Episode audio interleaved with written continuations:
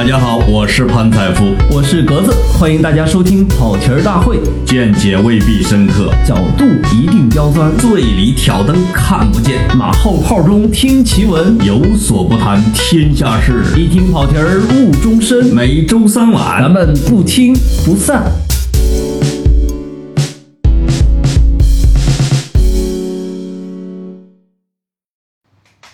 大家好，我是格子，欢迎收听跑题大会啊。那这一期又是我的单口啊。其实本来应该是老潘的单口啊。他从因为我在贵州出差嘛，大家都看到我去看了那个非常神奇的双乳峰啊。很多听很多听众朋友在我的微博下面，大家都开了车啊，这让我非常害羞，因为我根本看不懂大家在说什么。但是呢，呃。老潘就说说，那既然你在出差，那我自己来一期吧。他有一种叫什么大鬼当家的感觉啊，呃，然后他从前天晚上开始说我要录啊，昨天早上他说我要录啊，昨天下午他说晚上之前给你们，昨天晚上他说呃我要录完再看世界杯啊，然后看世界杯之前他说呃看完我就录啊，结果到今天早上。五六点，他说：“啊，格子，要不你来吧？”我说：“这个，你知道吧？就是一个人到了老潘这个份儿上啊，就是特别油腻，你知道吗？就是他他这个中年男人啊，你看他这个那天我在微博上传了传了他唱歌的这个样子啊，就是一方面呢啊面临着巨大的中产和这个中年焦虑，呃，另外一方面呢，这个偷奸耍滑这套本事啊。”那比我们年轻人不知高到哪里去了啊！我我我是猜老潘不听这个节目啊，所以黑他一下。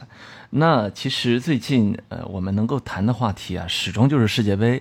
因为呃，随着世界杯进入淘汰赛之后，它其实激烈程度、它的好看程度，远远的超过了淘汰赛阶段。淘汰赛只有在最后一轮的时候，几个强队发现我去有可能不出现，然后这才那个真正的打了鸡血。但其实。到淘汰赛，我们都知道，因为这是生死战，九十分钟解决不了问题，一百二十分钟，一百二十分钟再解决不了，残酷的点球大战。我们看到，就会有门将封神，啊，也会有门将，比如说我们非常熟悉的德赫亚，一个球也扑不出来，啊，等等。那呃，这这里面呢，就充斥着很多的情绪。这个情绪呢，实际上是在一般的体育比赛中，嗯，并没有这么强烈的。比如说，我们常年看欧冠，看 NBA。呃，甚至呃，我最近一直在 盯着温网看，因为我非常喜爱的费德勒他又重新的踏上了草地。那其实，即便到了最后的冠军决决胜阶段呢，你是跟球员同呼吸共命运，你觉得呃是这样一种对荣誉的渴求，让大家跟他同呼吸共命运。但是呢，呃，在世界杯的赛场上不一样，是你感觉一整个国家在跟你呃。一样的心跳，一样的紧张，所以我们会看到在赛后有大量的视频，比如说，呃，韩国队战胜德国队那天啊，墨西哥球迷满世界，全世界的墨西哥球迷都在找韩国球迷啊，就是为了把他们举高高，然后抱起来亲亲啊，然后甚至有一些呃墨西哥球迷聚在一起开始唱开始唱那个 o b a g a n a Style，然后还甚至有一些墨西哥球迷。找到我们中国人，误认成韩国人，把我们也举高高啊！这也让我们非常尴尬。那，呃，到了这个乌拉圭啊，像这个法国啊这几场，你会看到，呃，非常明显的是，球员在场上的眼，无论是眼泪还是笑，背后都是几百万人、上千万人的这样一个一个级别的跟他的一个共振。所以昨天晚上法国队。呃，那个赢了比利时队，我们看到他的前锋格列兹曼啊，也叫格子啊，啊，谢谢大家，那个又流了眼泪啊。实际上，对于这个格子的眼泪，我是比较熟悉了，因为法国队也有点像我们阿根廷队，就是这么多年来一直拿亚军，所以没少哭。那昨天晚上，当然这算是幸福的眼泪啊，不确定啊，这样的幸福能不能够持续到决赛之后。因为我们知道，现在法国队的主教练德尚是一九九八年法国世界杯夺冠的主力。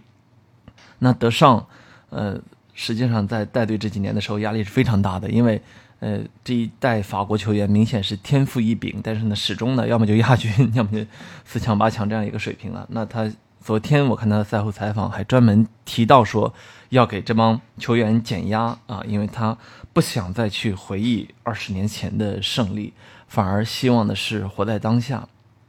这个，既然我们跑题大会啊，我就提个挺有意思的，就是法国呢有一个呃那个叫什么燃燃燃具啊 呃烟机灶具，不好意思，我不下厨房，这个东西对我来说呃不太不太溜嘴啊。那个烟机灶具品牌叫华帝，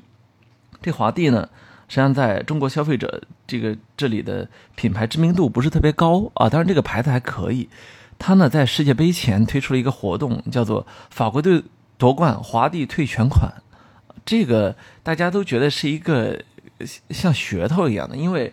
呃，讲老实话，在本届世界杯之前，尽管大家知道法国队有非常强的一帮年轻人，但是呢，不至于夺冠啊，或者说决赛他都进不去。因为我们能数得出来的，比如说德国队啊、西班牙队啊，呃，再比如说我们呃南美洲的阿根廷队啊、巴西队啊，都是非常强的。好像即便在欧洲的。我们稍微再下调一档的比利时队、克罗地亚队好像也比法国队要强一些，所以大家没当真。尤其是呃，去在家居市场装修的，可能未必然球迷那么多啊。但是即便呃，即便如此呢，这个活动也成功的起到了一个增强品牌知名度的这样一个作用。后来就很有意思了。首先呢，是呃，警方传出来消息说，这个呃，华帝的北京、天津地区经销商。携款潜逃，对这个也没携多少款，因为他首先先欠了一个多亿的债，所以他才要潜逃的。后来呢，就是华帝的股价开始下跌啊，再后来呢，华帝官方啊出来专门解释一点，解释了一下，说这个活动是这样的：如果是线上购买，那就由华帝呃法国总部直接去返还你这个钱；如果是线下购买，那是需要经销商来去。返还这个钱，同时官方声明还认为呢，因为经销商只是用所谓的进价把这个呃东西给拿到，所以实际上对他们来说承担的压力不是特别大。尽管如此呢，我们看到这个活动还是停了，因为呃，据说有有媒体去走访了一下，发现北京市场的华帝呢，呃，现在有有时候门前比较冷落，就是因为大家可能也都看了这个新闻啊，这就是说有些有些营销啊，呃。一不小心你就成了真的啊！就好像世界杯期间，我们看到有一个微博有个账号叫“洋葱新闻”，这个“洋葱新闻”呢，之前啊预测，它是一个专门发假新闻的。你知道“洋葱新闻”在西方就专门发假新闻，而且是这个用假新闻来恶搞你的，很多人都会在“洋葱新闻”这儿中招啊。那。呃，这个洋葱新闻呢，首先前一阵儿先发了一个说韩国队将一比零打败德国队，然后后来韩国队竟然二比零打败了德国队，他们说这是我们整个编辑部巨大的耻辱啊！我们竟然发了一个真新闻。那昨天呢，他们又发了一个新闻说啊爆啊，C 罗不会在，呃不是不是昨天是七月七号他们发了一个新闻，因为七月七号那天皇家马德里队的当家巨星啊呃 C 罗，也就是那个克里斯汀。亚诺呃罗纳尔多，呃，据说要转会意甲球队尤文图斯，那他就发了一个呃，又是一个洋葱新闻，说啊，C 罗不会在七月七号这天转会尤文图斯，他会在七月十号，而且煞有介事的解释了一一番为什么是七月十号，一看就胡说八道。结果呃，那个昨天七月十号，C 罗竟然真的转会了尤文图斯，然后他们整个编辑部又受到了一阵暴击。那说到 C 罗呢，就是 这个世界杯。比比赛日期间，因为淘汰赛它会有一些比赛间隔，就是它不会一直有比赛。在没有比赛的时间，C 罗占据了所有足球球迷的头条，甚至昨天有比赛，C 罗也占据了头条啊！因为众所周知，整个过去十年的时间是足球世界是梅西和 C 罗的世界。那 C 罗转从皇马转会出去，这是一个。地震级别的消息对于足坛来说，所以它甚至掩盖过了世界杯的锋芒。呃，简稍微说几句啊，因为我是一个梅西球迷，那不可避免的我就也看了这么十十来年的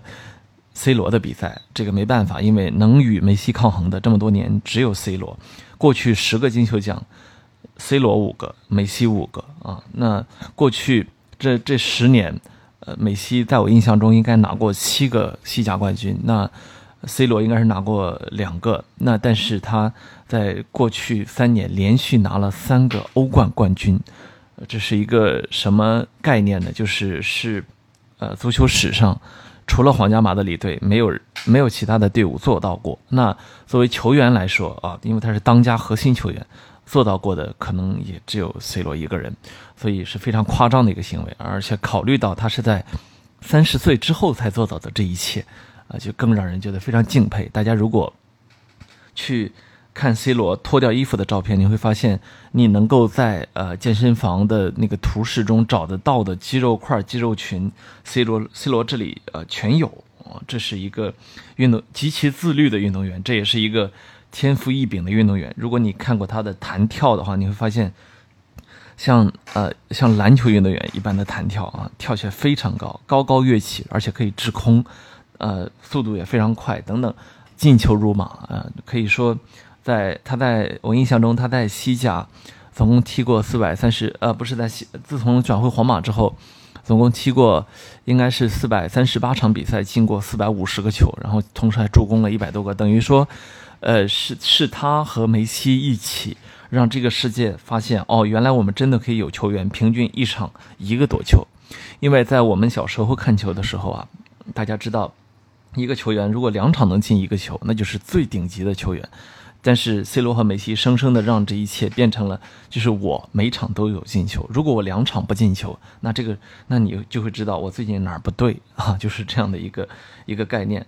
呃，所以即便是作为巴萨球迷，也是呃觉得非常的不舍得放这样一个球员走，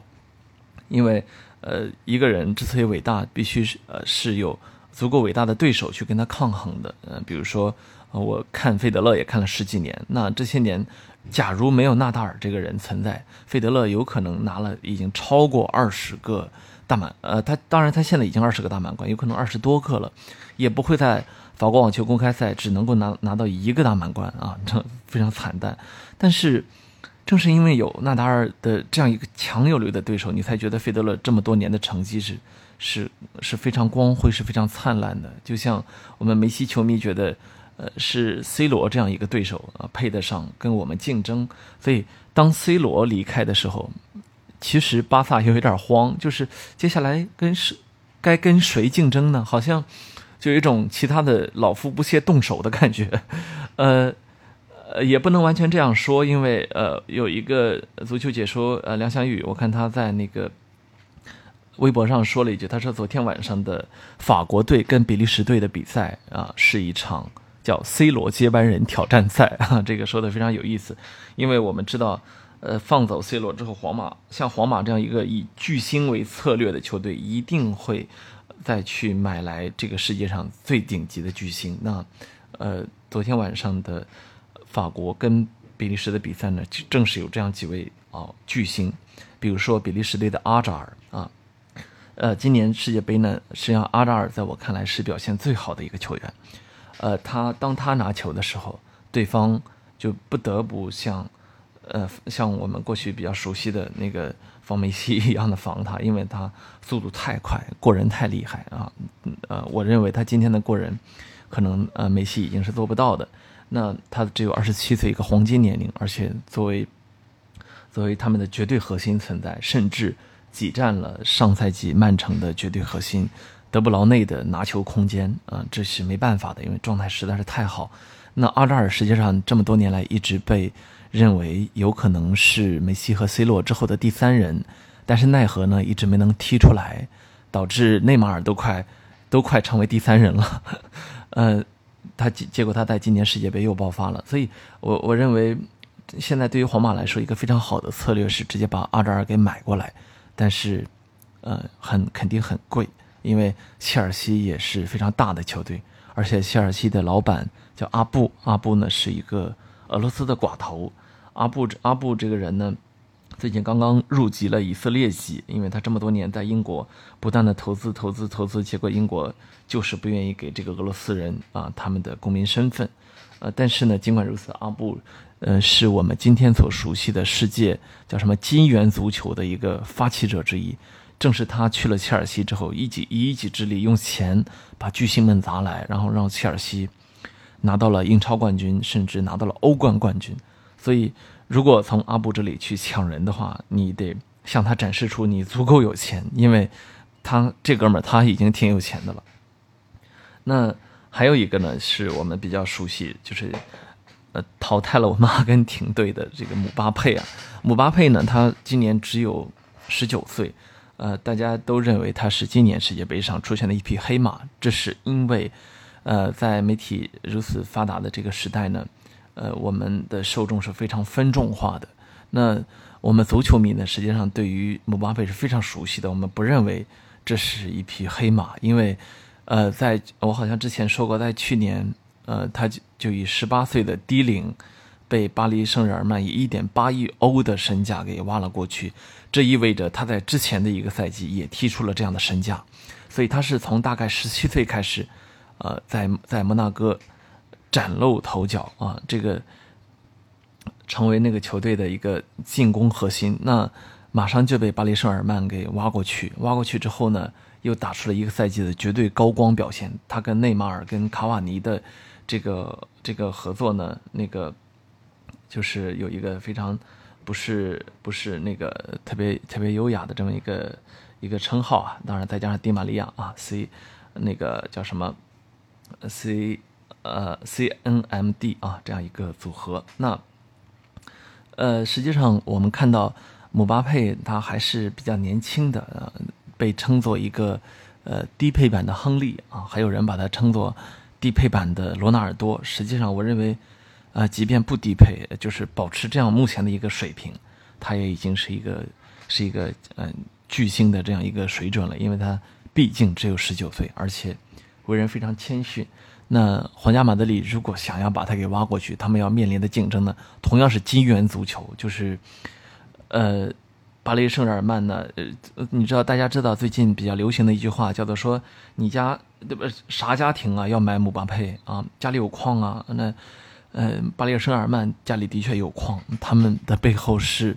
呃，中东的石油石油的这这个财团啊和他们的王子们，所以啊家里真有矿啊。如果你要从巴黎圣日耳曼去买人，你说啊你这一一点八亿欧买来的两亿卖给我吧，嗯，做梦对吧？呃，我如果是呃像中东人这么有钱的话，我一会我一定会问你要个四亿欧或者是五亿欧这样一个。呃，价格看你皇马拿不拿得出来，对吧？嗯，所以我认为这个夏天放走 C 罗之后呢，他们可能不得不花重金再去买一个巨星啊。当然，皇马这个球队本身呢是具有巨大的吸引力的，所以，所以他可能呃球员可以自己配合一下，比如说我通过罢训啊，比如说我通过喊话，我一定要呃，我从小就是美林格啊，美林格就是。皇马球迷的一个简称等等等等啊，只能通过这样的一个方式来降价啊，但是呢，可能也降不了太多。呃，说到这里呢，就是皇马这么这么多年呢，它的巨星策略实际上一直是通过买买买的啊。当年我印象比较深刻，他把贝尔买来的时候啊，花了整整啊一个亿，那我们当时觉得震惊了，皇马真有钱啊！你怎么什么人你能一个亿你能挣回来？结果现在看一个亿真的非常非常便宜，对吧？我们我们那个呃巴萨从呃广州恒大买来的那个保利尼奥，现在又被广州恒大给买了回去啊，租借回去，就回头要有强制买断措施，据说他的买断费就是五千万欧啊！你想一个中超球员啊，五千万欧，现在呃足球世界真的变成了一个金钱横飞的这样一个一个世界，而且呃。已经很多时候叫身不由己啊！你比如说，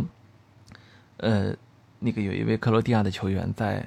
世界杯赛场上呢喝了一口红牛啊，可乐累了喝红牛嘛，对不对？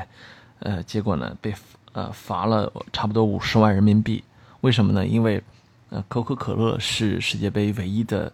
呃这个饮料赞助商，所以有排他协议，绝不允许在镜头里面喝任何非可口可乐的饮 饮品啊，就是这样的，所以。那天我们跟老潘我们聊到一个话题，就是说啊，呃，那个今天的球员呢，他的整个的基本功啊，他的技术啊，他的呃得分能力，他的进球，他的防守各方面都其实比上一代球员要强，但是为什么我们感觉个性这么不足呢？或者说大家怎么再也体验不到当年那种啊马拉多纳那种疯子是吧？或者说那种呃罗伯特巴乔的那种激情、那种忧郁？那为什么呢？我们其实我我那天我就说有一个很重大要的因素就是商业啊，当商业呃无孔不入的侵入了体育领域，而且它的主导作用越来越强的时候，你一个球员如果你去违约，你根本是属于你你你。几辈子都挣不回来的这样一个一个违约金的话，你是不敢随便去干这件事情的。所以，大家开始进入了这样一个叫什么互相胁迫的这样一个状态啊。呃，这也是一个一个感触。那呃，实际上在本届世界杯的时候，我感受到了我感受到的情绪啊，呃，比我以往去看世界杯时候感受到的情绪其实还要多一点，就是。呃，我不知道为什么，是不是整个世界都在变得更加的民族主义啊？呃，我感觉本届世界杯的这这个大家的这个胜负心比以往还要重，它的这个跟民族主义绑定在一起的东西呢，呃，要更多了一些。因为我们知道，足球就是和平年代的战争，那我们长平日久之后，呃，今天又恰好赶上全世界，无论是民族主义还是民粹主义。都有一点抬头的这样一个阶段，我们看到无论是贸易战，还是呃英国脱欧，还是我们知道有一些观点相对比较极端的呃一些国家的领导上台等等，那呃我看到足球开始承担了一些不该承担的东西，比如说呃德国队的厄齐尔，因为在赛前跟埃尔跟土耳其总统埃尔多安见了一面，遭到口诛笔伐，甚至被认为是。德国队输球的原因之一啊，但是因为厄齐尔他实际上是土耳其裔的嘛，呃，再比如说你会看到，呃，很多球员当他赛后接受采访的时候说的都是啊，一开口那都是整个国家，一开口就是，呃，压力感觉非常的大，所以我会怀疑我们赋予足球的是不是太多了，我们是不是呃把太多的在现实中的无论是不满也好，无论是。呃，失望也好，开始去寄托到球员身上，所以我们看到，在呃有一些球队输球之后，比如说巴西队的输球之后，他有几个，包括墨西哥队，他有几名球员都受到了死亡威胁，包括他们的家人都受到了死亡威胁。那在阿根廷队输球之后，你会看到整个国家心碎了，因为阿根廷我们众所周知，最近这些年经济一直非常不好，在国际社会上。可能他有一种抬不起头来的感觉啊，那他寄希望于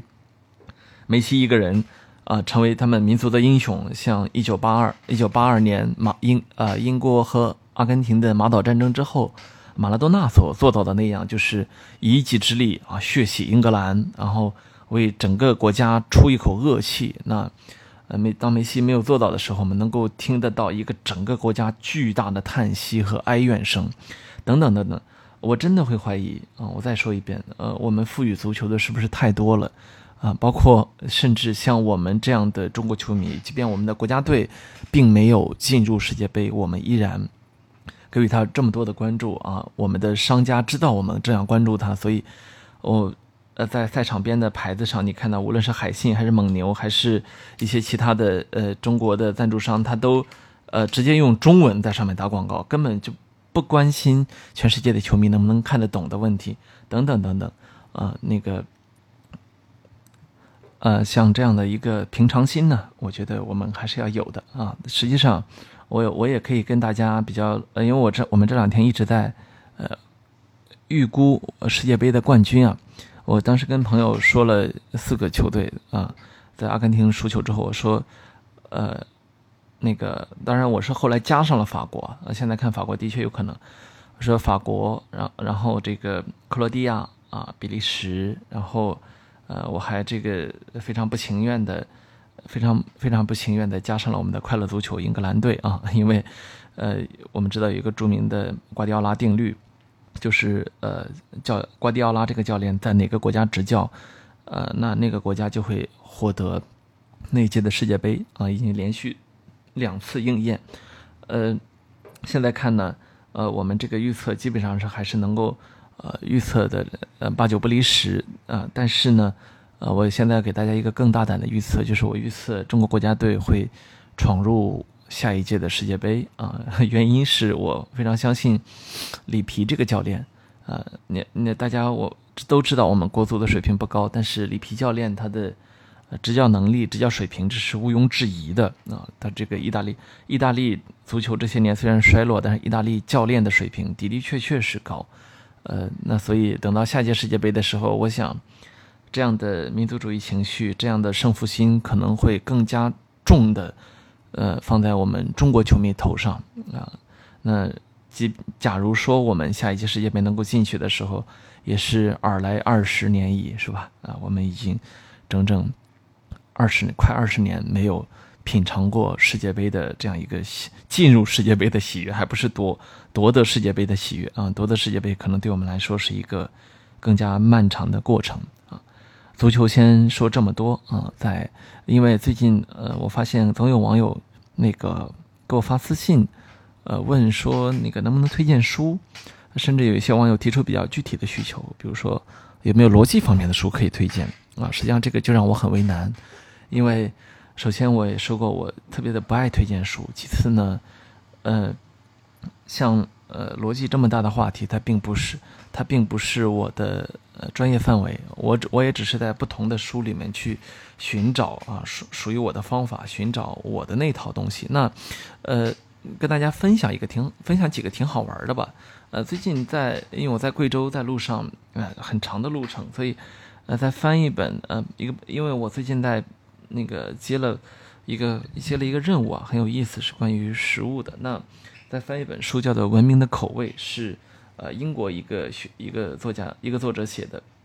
之前不熟悉啊，你就会发现哦，实际上对于我们吃货来说，啊，今天我们所能够享用得到的是来自全世界的美食，是呃地球的每个角落的所有的东西，只要你愿意花一点钱，不用付出非常多啊，只要你不不吃珍惜野生动物啊，怎么着都非常的呃简单。那实际上这是一种恩赐啊，即便是今天我们能够。呃，吃得到面条，吃得到西红柿打卤面，大家都知道。呃，曾经有过一个段子说，秦始皇说我想吃一碗西红柿打卤面啊，大家，然后最后你就他的手下会发现，西红柿打卤面里面除了水之外，什么中国那时候还什么都没有呢啊。呃，这个书里面呢，他就也介绍了很多类似这样的，呃，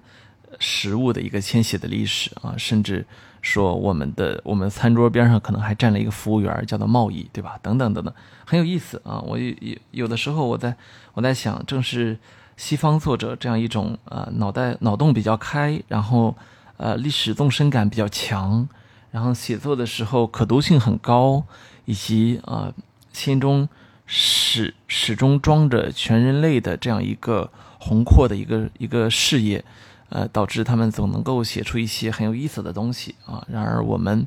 现在整个的，无论是图书市场也好，还是我们的作者队伍也好，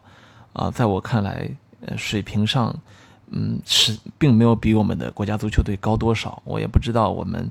呃，哪来的底气去不断的去抨击他们啊？大家。我呃，大家都知道，最近我们有一个有一些反思的地方啊，比如说《科技日报》的总编辑说，我们的中国的科技的水平啊，还是处处在一个不那么厉害的阶段，还有很多要被卡脖子的核心技术啊，比如说我们都知道，最近跟中兴的这个芯片芯片有关的啊，最近呃一些中美贸易战呃带给大家的一些对于我们的一些反思，那。实际上，在我呃，我从我的自己的专业角度来讲，我想说，写出通俗易懂，让大家觉得有所启发，让大家觉得，哦，呃，多甚至多一多一个看待世界的角度，这样的东西，我们的作者做的太少太少了啊。呃，话不多说啊，我也去写去了啊，练练啊。那个，我也希望我们国家队好好练啊，下一届争取争取能够进世界杯，好吗？啊，好，啊，谢谢大家，再见。